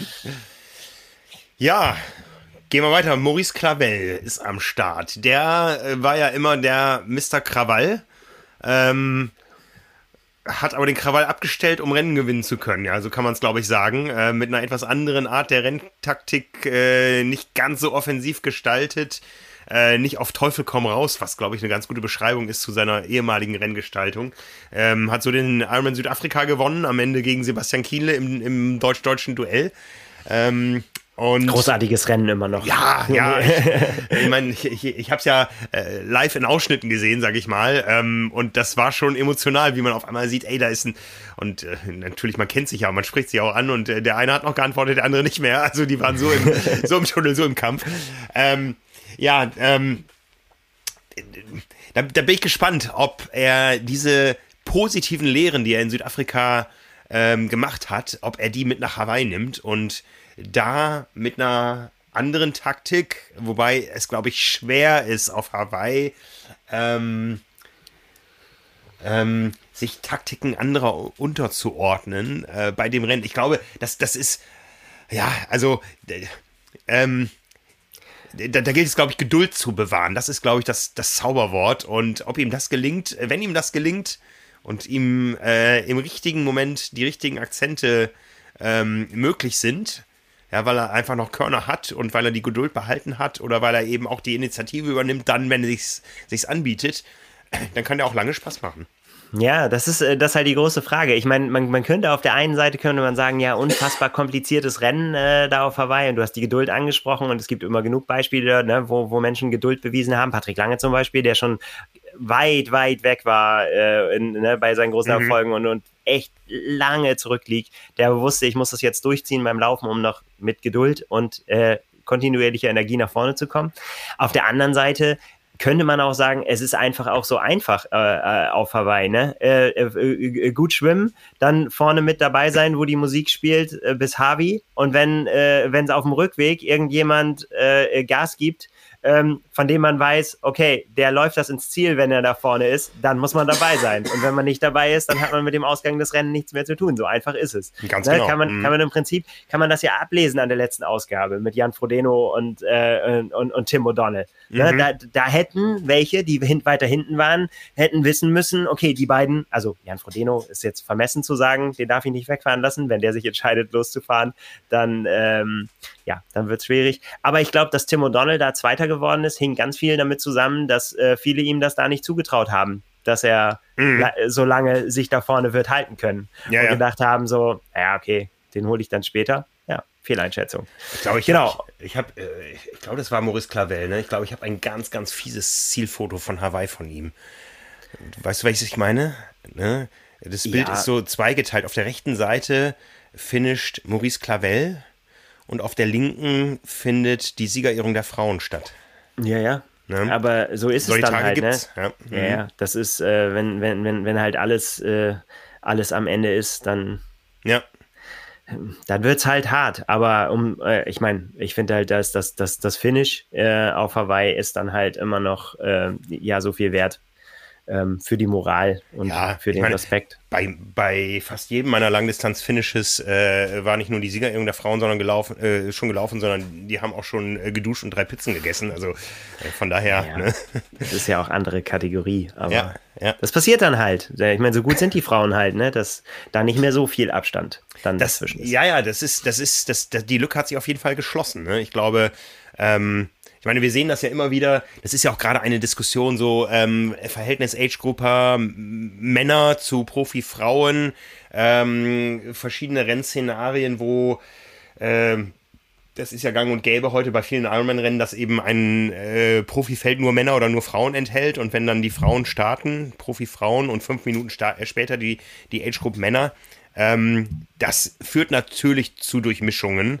Und äh, das wird man auf Hawaii nicht sehen. Ja, da wird es einfach ein faireres Rennen, weil die Abstände größer sind. Ähm, ja, äh, ein ganz anderes Thema gerade. Das sind äh, Themen, mit denen wir uns sicher mal nach Hawaii ausführlicher beschäftigen müssen. Ähm, erstmal blicken wir jetzt auf Hawaii, wo wir erstmal davon ausgehen können, dass wir da faire Rennen sehen werden. Ja, äh, Paul Schuster haben wir noch. Paul Schuster, ja. deutscher Meister geworden hier bei der Premiere des Ironman Hamburg. Das war, glaube ich, das erste Mal. Den Namen kannte ich natürlich, aber wo ich ihn irgendwie so, so richtig wahrgenommen habe.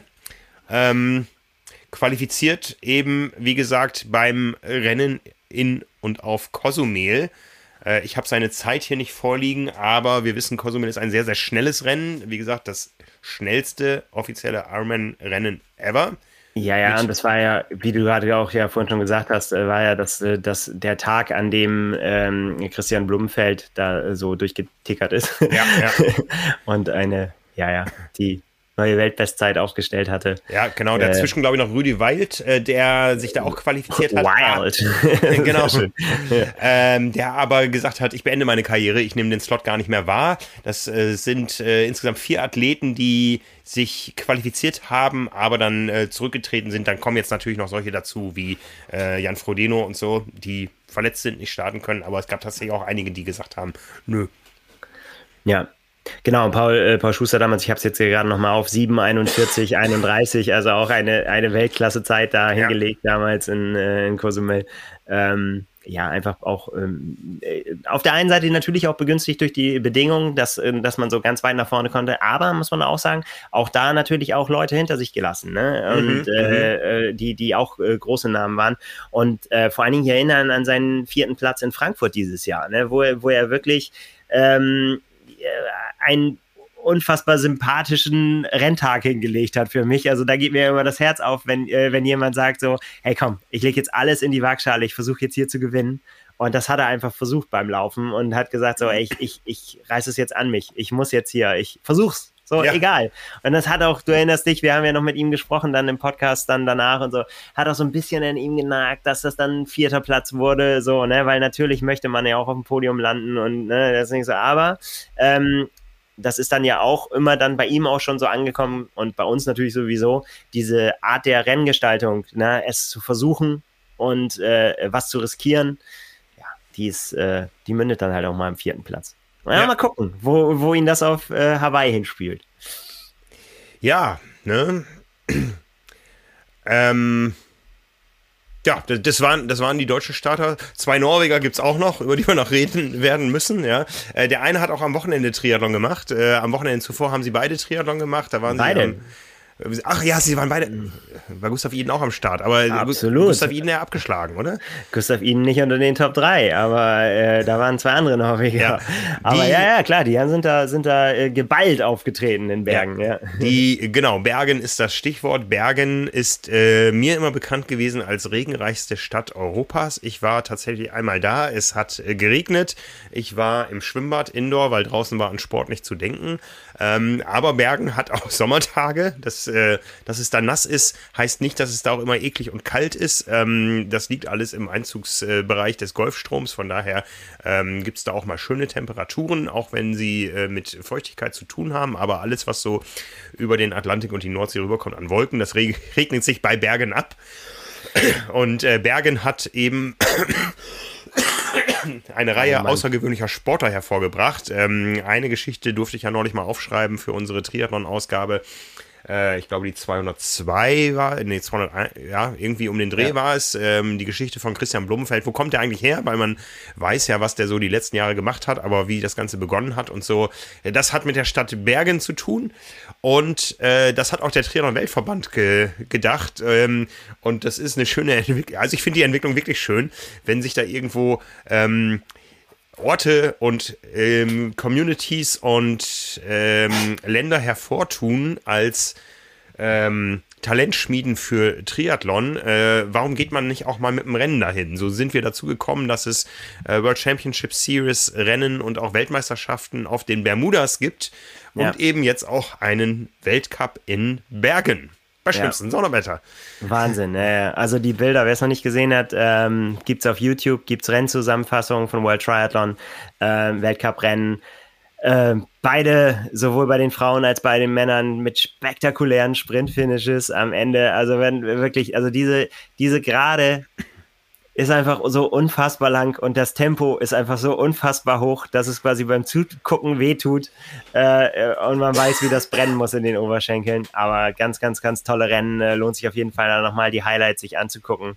Und ähm, ja, du hast es angesprochen, die Norweger natürlich dann äh, äh geballt am Start, so die Namen, die man kennt, Christian Blumenfeld, Gustav Iden, Kaspar Stornes, alle unterwegs gewesen aber eben nicht nur die, sondern auch äh, äh, Wettelbergs wie Thorn, ein Name, der mir vorher nichts sagte, junger Typ. Hm. Ähm, und die haben es halt geschafft, irgendwie äh, da richtig für für, ja, für Alarm zu sorgen. Also da war wirklich tatsächlich, also diese Kulisse da zu sehen, die Massen an Zuschauern, die da gestanden haben, da, da, nachdem wir ja doch in der Vergangenheit auch öfter mal darüber reden mussten, irgendwie so, na, hm, Zuschauer ähm, eher mau und so, ne, und schwierig, gab es natürlich auch Rennen, über die wir hier schon gesprochen haben, an oder an anderer Stelle. Ähm, hat da Bergen gezeigt, äh, wie das ist, wenn man stolz ist auf seine Sportler und äh, wirklich einen raushauen will. Das ja. war einfach nur fantastisch. Und ich meine, ich meine, Hut ab Christian Blumenfeld und auch äh, Gustav Iden und natürlich allen Sportlern, die da am Start sind. Aber es ist ein, letztendlich ein Weltcuprennen. Aber eins, wo sie halt gesagt haben, das liegt uns so am Herzen, mhm. äh, dass, dass wir das unbedingt machen wollen. Ne? Passt natürlich eigentlich überhaupt nicht äh, irgendwie rein in, in der Hawaii-Vorbereitung, da jetzt nochmal zu sagen, ich will da ernsthaft äh, bei einem Sprintrennen äh, äh was reißen. Ja, aber Christian Blumfeld ist halt Christian Blumfeld, ne? Ja. Jetzt haben wir so lange drüber gesprochen, er hat nicht gewonnen, er ist Zweiter geworden in diesem Sprintfinish. Dorian äh, Konings aus Frankreich hat gewonnen, ja. ähm, der aber auch, glaube ich, selber nicht fassen konnte, äh, dass, dass ihm das gelungen ist, dass er die, in diesem Sprint die stärkeren Beine hatte gegen ja, ja. Äh, gegen Christian Blumfeld, immerhin Olympiasieger, ne? Also wir, wir ja, ja. haben den jetzt in diesem Jahr als Langstreckler wahrgenommen, aber er ist der, der Olympiasieger des letzten Jahres und wird nach Hawaii auch wieder loslegen, die Quali äh, und die Punkte zu sammeln im internationalen Rennzirkus, äh, um den Titel äh, 24 in Paris unterm Eiffelturm verteidigen zu können. Ja, also. Was ja Wahnsinn ist. Das ja. nehmen wir ja mittlerweile so als äh, selbstverständlich hin, dass ja. das geht. Ne? Vor, vor, vor kurzer Zeit hätten wir noch, äh, wir, wir hätten viele ziemlich, die auch als Experten gelten, ja, ziemlich mit ziemlicher Überzeugung behauptet, das geht nicht. Das kann man nicht schaffen. Ja, was ich so be bemerkenswert finde, ähm, ist, dass ähm, man bis vor kurzem eigentlich gesagt hat, der norwegische Triathlon besteht aus fünf Peoplen. Ja, da, da, da, da gibt es einen Kaspar Storns, da gibt es einen ähm, Gustav Iden, da gibt es einen Christian Blumenfeld und dann gibt es da noch die Trainer. Ähm, und das war's. Und jetzt findet da ein Weltcuprennen statt und es ist einfach mal eine gewaltige Zuschauerkulisse da. Und du sagst es, da ist ein anderer Norweger, von dem man noch nie gehört hat, der ist jetzt mit dabei und das ist wirklich, äh, wirklich hochspannend zu sehen. Ich meine, das ist ein ausdaueraffines Land und wir haben Klimawandel. Ich weiß nicht, wie es da mit Skifahren aussieht und so. Ähm, wenn die auf einmal, wenn da auf einmal der Triathlon das neue Biathlon ist, äh, dann muss die Geschichte nicht mit Christian Blumenfeld zu Ende sein. Ja, und äh, sind ja auch alle noch jung genug, um äh, noch viel, viele Jahre äh, Spaß machen zu können, wenn ja. sie denn wollen. Das, das, äh, das wird sich zeigen. Ja, Tolle, tolle Geschichte. Aber bei den Frauen auch, um das äh, komplett zu machen, ähm, äh, Tilda Manson aus Schweden, auch ganz jung, ich glaube 18 oder 19, auch in einem Sprint-Finish äh, gegen Julien Vermeulen gewonnen aus Belgien, Kate mhm. Raw aus äh, Großbritannien auf drei. Ähm, auch ein tolles, äh, der, auch der, der Sprint, der war fast noch spektakulärer, weil man ja. eigentlich zwischendrin gedacht hat, dass die Vermeulen das macht. Die war vorne, dann äh, und, ist nach vorne gekommen im Sprint und dann haben wir gedacht, so jetzt zieht sie es durch. Aber dann, ich habe es vorhin schon gesagt, die war so unfassbar lang, diese gerade, dass sie dann am Ende Ende dann doch noch das ein bisschen entweder ihr ausgegangen oder die Schwedin hat einfach noch irgendwoher noch eine Energiereserve gefunden, um noch an ihr vorbeizuziehen. Aber äh, das wirklich im Frauenrennen und im Männerrennen zwei so Sprintfinish zu sehen, das war schon, schon sehr, sehr spektakulär. Ja, ja. Toll, toll. Großartig, ne? Also Triathlon in Skandinavien, das, das, das, das ja, da, da gibt es eine gewisse Historie. Wir kennen alle den Norseman, ja. Ähm, äh, wir haben jahrelang dieses tolle Rennen vom Königsschloss in Stockholm gesehen, dieses WTCS-Rennen. Ich glaube, hier mit äh, ordentlich Hamburger Organisationspower, so als Ableger des Rennens in Hamburg ursprünglich mal. Dann haben wir jetzt äh, auf einmal einen Weltcup in Bergen. Ähm, wir haben nächstes Jahr eine 73, Ironman 73 Weltmeisterschaft in Lahti in Finnland. Ich war damals bei der Premiere des Rennens da. Es war großartig, ja. Also ähm, ja, ähm, und wenn man Triathlon jetzt mal eher wieder so als Natursport sieht, der er ursprünglich mal war, da gibt es natürlich da oben so viele tolle Möglichkeiten mit so viel tollem Wasser und ähm, äh, anspruchsvollen Strecken. Also ja, ich hätte Lust, da oben mal irgendwie Triathlon zu machen, wenn das nicht immer mit Kälte zu tun hätte. Ach ja, da muss man sich so ein bisschen durchbeißen. War auch jetzt äh, relativ kalt, ne? Auch mit Dings, auch mit Neo geschwommen. Okay. Ne? Also, äh, das sieht man ja dann auch nicht so oft so, ne? Mhm, mhm. Aber ja, ich fand es einfach, einfach äh, schön zu sehen, halt auch so irgendwie, was dann irgendwie auch der, bei, den, bei den kurzen Distanzen auch irgendwie äh, möglich ist an Kulisse, äh, wenn das einfach in tollen Städten stattfindet und irgendwie da die Leute Bock drauf haben und das nicht so äh, abgeschieden irgendwo in der Wüste auf einem, auf einem Rennzirkus stattfinden muss oder ja. irgendwo in einem, in einem Stadtpark, ähm, wo keiner guckt oder gucken möchte. Das ist, finde ich, also ich mag das, wenn, wenn Triathlon dann da stattfindet, wo einfach auch ja, das, ja. das Leben sonst pulsiert. Ja, und der Name der Stadt, der, der ist ja jetzt erstmal äh, überhaupt nicht ausschlaggebend. Ich bin gespannt, was in Dallas passieren wird bei der PTO. Bisher haben ja. wir zwei Rennen gesehen, die waren jetzt nicht so dolle von Zuschauern gesegnet. Ja, also äh, Stimmung äh, ist doch was anderes als da. Ich war mal bei einem Weltcup-Rennen in New York. Ähm, das erste Problem war, der Hudson war verseucht äh, mhm. und das Schwimmen musste ausfallen. Das Ganze ist als Duathlon innerhalb des Central Parks ausgetragen worden. Und bei New York denkt man irgendwie an, ja, alles andere als an ein völlig blutleeres Rennen ohne Zuschauer. Ähm, ja, das hängt dann eben damit dann zusammen. Also äh, da, da, da können die Sportler ja gar nichts dafür. Und nee. die Show, die da geboten wird, die, die kann ja großartig sein. Aber es hängt eben damit zusammen, äh, können die Leute da vor Ort mobilisiert werden für so eine äh, ja. Sportveranstaltung. Ne? Und, und ja, ja. ist das so, dass die, dass die Leute da Bock drauf haben? Und da muss man jetzt halt einfach sagen, das war in Edmonton offensichtlich halt nicht so. Wo immer da auch die Gründe lagen. Dafür sind wir dann da zu weit weg aber es waren lokale Größen da. Es war klar, dass das ein, ein sportlich spektakuläre Rennen werden die waren es auf jeden Fall. Es mhm. war, war richtig, richtig großes Sport, äh, der da geboten wurde. Aber eben, ja, Kulisse hat gehapert. Ja, also gucken wir nach vorne, wollen wir nicht immer so viel unken, aber ich fand jetzt Bergen war ein schönes Beispiel dafür, wie es aussehen kann, wenn da ja. das Herz dran hängt. Ja, und wie gesagt, zwei der Norweger sehen wir wieder in Kailua Kona. Das ist tatsächlich der erste wenn er denn stattfindet. Äh, gemeinsamer Start von Gustav Iden und Christian Blumfeld auf der Langdistanz. Der eigentlich geplante in äh, Utah war ja ausgefallen, also ähm, ja, da sind ja noch so ein paar, wie wir es eben prognostiziert haben, das wird in Kona sicher auch passieren. Ein paar äh, Late Extrees, sage ich mal, also ähm, Athleten, die kurz vor knapp noch ausgefallen sind. Äh, Alistair Brownlee gehörte dazu in Utah, jetzt ist er für Hawaii der Letzte, der sich qualifiziert hat quasi. Yeah. Äh, der ist dabei und äh, die beiden Norweger, ja, die konnten eben nicht gegeneinander racen auf der Langdistanz in Utah. Christian Blumenfeld und Gustav Iden. Ähm, ja, treten jetzt als amtierender Ironman und als amtierender Ironman 73 Weltmeister gegeneinander an. Die diesjährige Ironman 73 Weltmeisterschaft ist ja erst wieder nach Hawaii, aber dafür wieder in Utah. Äh, ja. ja, und da ähm, ähm, sind, wir, ja, sind wir sehr gespannt. Ja, wie so oft das halt so ist, ne? dass, dass man halt eben das, worüber wir immer reden, dass wir uns das wünschen würden, dass quasi alle da sind und mhm. alle in Topform, dass es äh, ja offensichtlich ein, ja nur ein Wunschgedanke ist. Und auch das hat Jan Frodeno, um da den Kreis wieder zu schließen, in seinem Interview auch gesagt, möglicherweise fällt auch dieses Duell mit denen ja aus oder Triell oder wie man es auch sagen möchte. Denn wenn er, er unkt schon, dass wenn er quasi nächstes Jahr dann wieder äh, äh topfit in Hawaii am Start steht, dass möglicherweise die Norweger schon wieder äh, auf dem Paris-Zug unterwegs sind und vielleicht gar nicht Hawaii als, äh, ja, als Möglichkeit in Betracht ziehen. Ne? Vielleicht. Ja, ja. Ja. Vielleicht kommt es nie dazu. Und wir werden es nie erfahren, wie es wir ausgegangen ist. Wir werden es nie erfahren, aber wir werden erfahren, was dieses Jahr auf Hawaii abgehen wird. Ja, nur noch wenige Wochen, dann sind wir da mit ganz, ganz, ganz vielen Age-Groupern. Äh, die darf man ja auch nicht vergessen.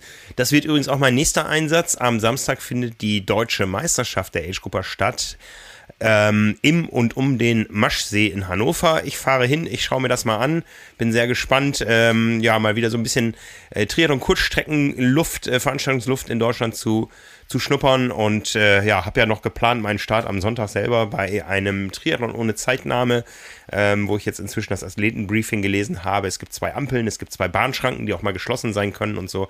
Ähm, ja, ihr hört's, so ganz sicher ist mein Start da noch nicht. Das werde ich mal in Ruhe bewegen in mir und äh, ja, Ach, ihr werdet es ja. nächste Woche erfahren. genau. Und äh, ja, wenn wir dann das, das Thema Hawaii wird uns natürlich weiter beschäftigen, auch äh, ja, äh, wie, wie du es gesagt hast, mit, mit letztendlich auch Entwicklung auf der Startliste ist heute gerade so eine Diskussion, fällt mir gerade noch ein, äh, äh, aufgepoppt, dass äh, mit Joe Skipper, der erste Profi, gesagt hat, ähm, es ist alles andere als sicher, dass er hinfährt, weil ja. er ernsthaft darüber nachdenkt, dass ihm das zu teuer ist ja, dass er äh, da mit allem drum und dran er nicht die Kohle dafür hat, dahin zu fahren. Das ist so ein mhm. bisschen shocking News, so äh, der heute, die, die heute da so ein bisschen durchgesickert ist, weil, weil er auch gesagt hat, ey, andere Pros, meldet euch mal bei mir, wie seht ihr das und so weiter. Und er sagt, er hat viele Nachrichten. Sucht der WG-Mitbewohner? Oh, ich weiß es nicht, keine Ahnung. Das ist ja was, was wir uns echt so schwer vorstellen können. Aber er, also er schildert es so, dass er eine ähm, äh, Unterkunft hatte und äh, dass ihm die quasi gekündigt wurde und gesagt wurde, ja, kannst du neu buchen für der, das Dreifache des Preises, äh, was natürlich echt ein Schlag ins Gesicht äh, wäre. Und ja, puh. Ähm, das werden wir sehen ob, da, mhm. wie, äh, ob es ihm noch gelingt, äh, die Kohle zusammenzukriegen, ob er Sponsoren findet, die das für ihn übernehmen. Es gibt äh, andere, die sagen irgendwie so, sie sind in der glücklichen Lage, dass ihre Sponsoren, das ist ja auch bei allen anders, ähm, äh, eben gesagt haben, ja, wir zahlen dir die Anreise, so, ne, dann bist mhm. du da schon mal raus. Da gibt es ja ganz unterschiedliche Konstellationen, auch von Rennen zu Rennen. Und äh, ja, das werden wir sicherlich äh, weiter beobachten müssen, denn dann, das ist natürlich das, was das ganze Jahr über schon geungt wurde, ähm, was nicht passieren darf. Ne? Ja. Und äh, wenn es dann, dann doch passiert, wäre es schon sehr, sehr, sehr ja, das, schade. das ist echt krass. Ne? Ja, ja. das ist äh, sicher eins, eins der Themen, die viel diskutiert wurden. Ähm, wir haben das zum Schluss gesehen bei den letzten Age Group äh, Quali-Rennen, äh, so wie ich es mitbekommen habe in Kalmar gab es am Ende mehr Slots als Reisewillige. Also da konnte fast jeder dann fahren, der, äh, der fahren wollte, weil ähm, sich das inzwischen rumgesprochen hat, äh, wie teuer das ist. Und ähm, ja, ähm, da lässt sich der Slot dann auch nicht aufs nächste Jahr übertragen, um jetzt nee. noch einen frühen Buchungstermin zu bekommen. Aber das Thema wird uns begleiten, auch beim Zweitage-Event 2023 werden nicht unendlich mehr Kapazitäten in Hotels und so da sein, zumal das Starterfeld ja noch größer werden soll und Entschuldigung, da sind wir sehr gespannt und werden die weiteren Entwicklungen da begleiten. Erstmal so freuen wir uns es. aber auf das, was jetzt kommt. So ist es. Na, da freuen wir uns sehr drauf. Genau. Und da wird es noch so viel zu erzählen geben. Ja, es wird heißer Herbst. Und der hat glaube ich, mit diesem Podcast so ein bisschen emotional auch für uns begonnen. Ja, also über Kona reden wir immer schon äh, nach Kona. Ähm, das begleitet uns das ganze Jahr über. Aber damit wollen wir euch natürlich öffentlich nicht langweilen. Äh, da legen wir dann zu gegebener Zeit los und dieser gegebene Zeitpunkt ist jetzt. Wir freuen uns auf alles, was äh, kommt. Noch einmal, am Donnerstag kommt keine Kona-Show live aus Hamburg. Die verschiebt sich um eine Woche, bis wir alle wieder fit sind, bis wir loslegen können und äh, freuen uns umso mehr auch darauf. Und ja, ähm, kümmern wir uns jetzt wieder um das, was noch alles, alles ansteht. Wir haben natürlich auch noch eine große Vorschau, über 30 Seiten lang für den Ironman Hawaii in gedruckter Form in der Zeitschrift wo ja alle wichtigen Infos, das, äh, wie war es, dieses, dieses, dieses, Wort, was wir nicht mehr nennen durften? Irgendwann. Oh ja, äh, Mitschnacker. Ich habe es immer Mitschnacker-Wissen äh, genannt, äh, bis ich darauf hingewiesen wurde, dass ein, ein, äh, ein, ein, ein Slogan ist in oder ein Begriff, den man tatsächlich so im Hamburger Raum nur kennt, aber ich bin ja kein gebürtiger Hamburger, deswegen wusste ich das nicht. Für Menschen, die ähm, andere Leute mitschnacken irgendwo hin, also eher Männer, die Kinder irgendwo mit hinnehmen. Also ganz, ganz schlimm. Deswegen sage ich das nicht mehr. Ähm, aber ihr wisst, was gemeint ist. Äh, weil Insiderwissen hört sich so, äh, hört sich so, das kann ja jeder von sich sagen. Ja. Aber ähm, ja, äh, lassen wir es uns äh, umschreiben. Das ist das, was man wissen muss, wenn man im Tippspiel gut abschneiden will und äh, wo man, wenn man dann die Hawaii-Nacht guckt und jemand plötzlich an der Spitze fährt und äh, man fragende Gesichter sieht, dann sind das die, die das nicht gelesen haben. Ganz genau, ganz genau. So. Ja, in diesem Sinne, danke fürs Zuhören. Wir freuen uns auf die nächsten Wochen und äh, alles, was ansteht. Bleibt uns gewogen. Ja, schaut vorbei auf trimark.de. Da findet ihr alles, was ihr wissen müsst um den Triathlon-Sport und natürlich auch demnächst dann alles, was äh, ihr kompakt wissen müsst auf einer Sonderseite zum Ironman Hawaii. Aktuell im Handel die Triathlon 203. Da geht es noch nicht so ganz um Hawaii, aber viele spannende Themen, die euch auch in der Praxis betreffen. Auch vielleicht ähm, diejenigen von euch, die bisher nur Schwimmer, nur Radfahrer oder nur Läufer waren und sagen, okay, nächstes Jahr nehme ich mal den Triathlon-Sport in Angriff. Da gibt's äh, einiges, was ihr beachten müsst. Auch ein bisschen mit Blick auf die Profis, äh, wer da den Switch ganz gut geschafft hat. Und äh, ja, alles zum Saisonstart, der ja nun auch bald dann mit Hawaii quasi ansteht. Ähm, viel Spaß beim Lesen, sagen wir. Viel Spaß beim Hören. Bleibt uns gewogen und bis nächste Woche. Bis dahin. Ciao. Ciao.